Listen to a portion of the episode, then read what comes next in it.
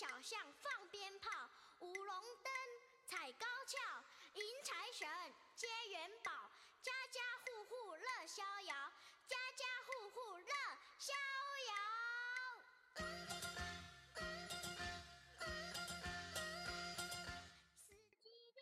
咱们上回说到了，这腊月二十四是扫尘的日子，有句谚语啊，叫做“腊月二十四，掸尘”。扫房子，而这腊月二十五又该做些什么呢？民谚称，腊月二十五磨豆腐。一些地方还有除夕之前吃豆腐渣的习俗。民间传说，灶王爷上天汇报工作之后，玉帝会下界查访，看各家各户是否如灶王爷所奏的那样。于是各家各户就吃豆腐渣以示清苦，瞒过玉帝的惩罚。传说呀，归传说，其实吃豆腐渣实则是古代生产力低下，没有那么多好吃的。那么接玉帝又是腊月二十五怎样的一个习俗呢？旧俗新俗都认为灶王爷上天之后。玉皇大帝于农历的十二月二十五日亲自下界，也就是腊月的二十五。玉帝下界之后，要查人间善恶，并定来年祸福，所以家家祭之以祈福，称之为接玉帝。这天起，起居言语都要谨慎。争取好表现，以博取玉帝欢心，降福来年。那么赶乱岁又是什么呢？送灶神上天之后，直至除夕才会迎回。期间人间无神管辖，百无禁忌，民间呀多嫁娶，被称之为赶乱岁。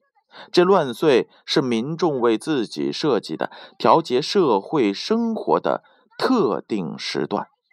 岁末年终，人们有了闲暇与积蓄，对于平时难得有精力操办大事的人来说，这是一个闲暇娱乐的好时机。因此呀，人们根据现实生活需要，发明了这一特殊的时间民俗。那么，赵田蚕又是什么呢？赵田蚕又叫做烧田蚕、烧田财，是流行于江南一带的民间祈年习俗。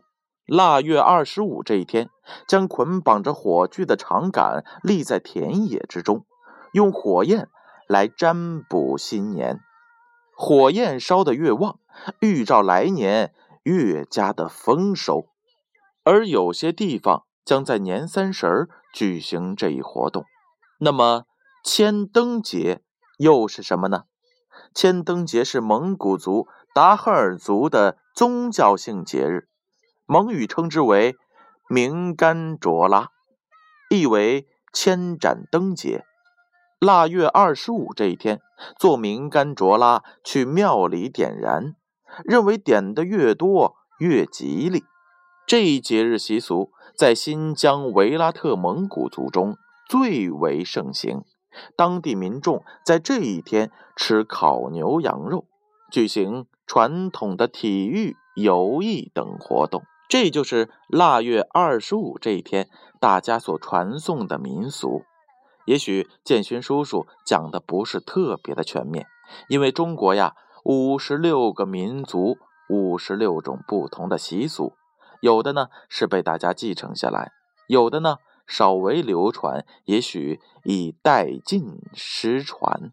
建勋叔叔也希望大家能够将我们的传统习俗延续下去，让它源远流长。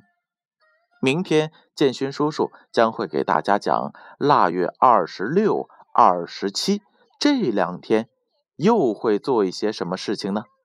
让我们明晚再见。财神接元宝，家家户户乐逍遥。